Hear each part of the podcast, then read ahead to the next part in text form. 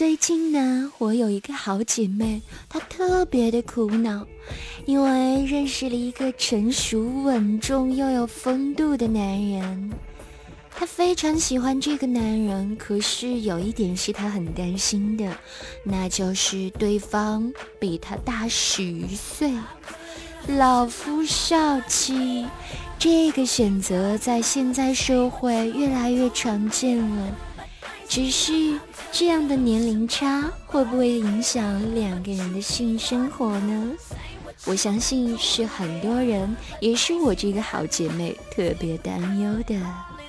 那今天苍老师的私密话，就让苍老师来给大家说一说老少配这件事儿。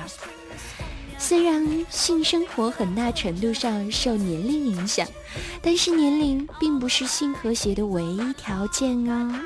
只要掌握了两个人之间的心理和生理的特点，密切配合，即使年龄悬殊，也不一定会出现性的不和谐呢。一般来说，双方年龄相差十五岁以上。才有很大的可能出现爱爱的不和谐，因此啊，老少配伴侣在爱爱当中要掌握好一些知识和技巧哦。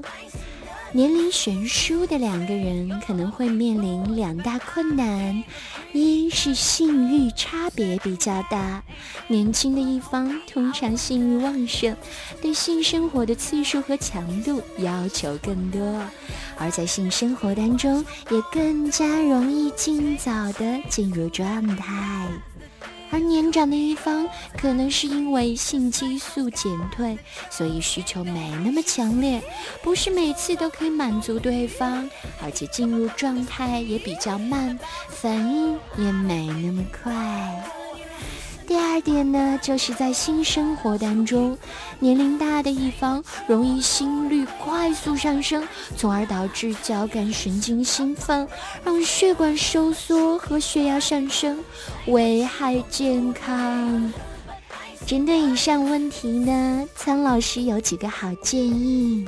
首先，年龄相差悬殊的夫妻要加强前戏的时间和刺激。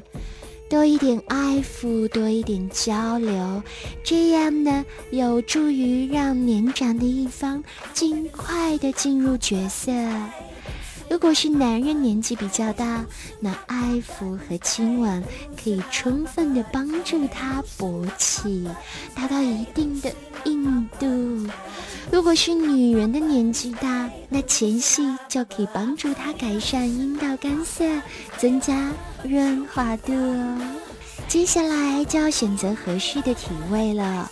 如果男人年龄大，可以采用女上位，不用多说，哼，因为这样可以让男人少耗一点体力。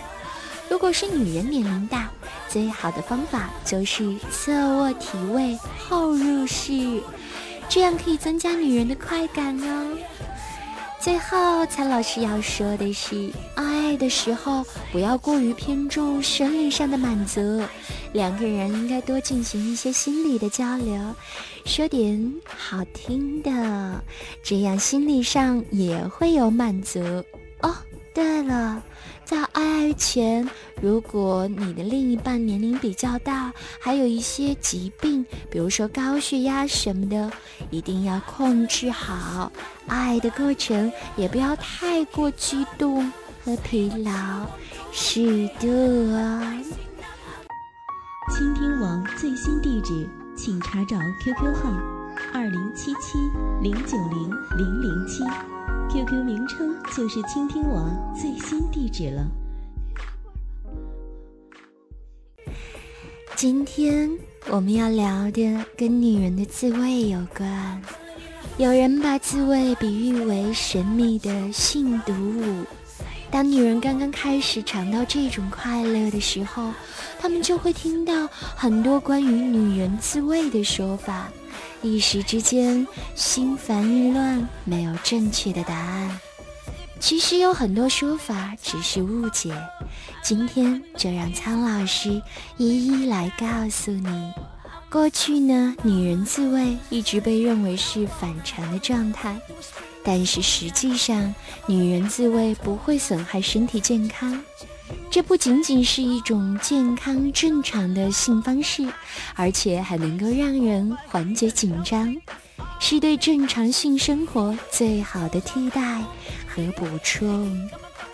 女人自慰是认识自己、熟悉自己的一个过程，这可以让他们更好的了解自己的身体哪里更敏感，哪里需要怎样的刺激。性学家还发现，婚前自慰的女性在婚后较少发生性高潮障碍。而婚前没有自慰行为的女性，则比婚前自慰的女性性冷淡的人数多了三倍。还有一点是最大的一个误区，那就是有人会说自慰会损伤处女膜。虽然有的时候自慰可能会让处女膜受到一定的牵拉损伤，但是因为自慰而造成的处女膜破裂却很少见。更何况，女人的自慰有那么多种的方式，并不是要像男人那样模仿性交。另外，青春期少女在性发育的过程当中呢，乳房发育增长、皮下脂肪增长、臀部变大，还有阴毛的生长和阴唇的发育变厚等等，都是属于女性的负性症。它们的出现主要是体内性激素，特别是雌激素增长和作用的结果。而后天的行为，包括女性的自慰行为，对这些负性征的出现和具体发育情况的影响是微乎其微的，所以根本不用担心自慰会对自己的发育有影响。最后要说的就是，有很多人会误以为女人自慰之后会对男人产生冷淡，其实完全不是的哦。女人的自慰跟真正的性交是完全两个概念的。嗯，打个比喻吧，如果自慰是前菜，那真正的爱爱就是主菜，比如说牛排。哪个人吃了前菜都不会影响他吃牛排的胃口哦，而且事实是，自慰可以对两个人的性生活产生积极的影响。曾经还有人问我说：“苍老师，我特别喜欢自慰，那我是不是一个同性恋呢？”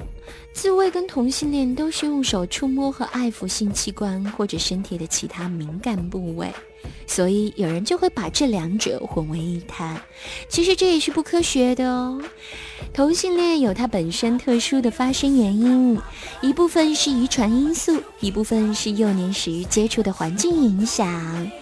所以，并不代表你爱自慰就是同性恋。所以，女人们呐，不要被那些流言蜚语所困扰，想爱就大胆的爱，得不到爱的时候，自己动手也是爱自己的最好方式。跟着苍老师学做好情人，今天的节目就到这里。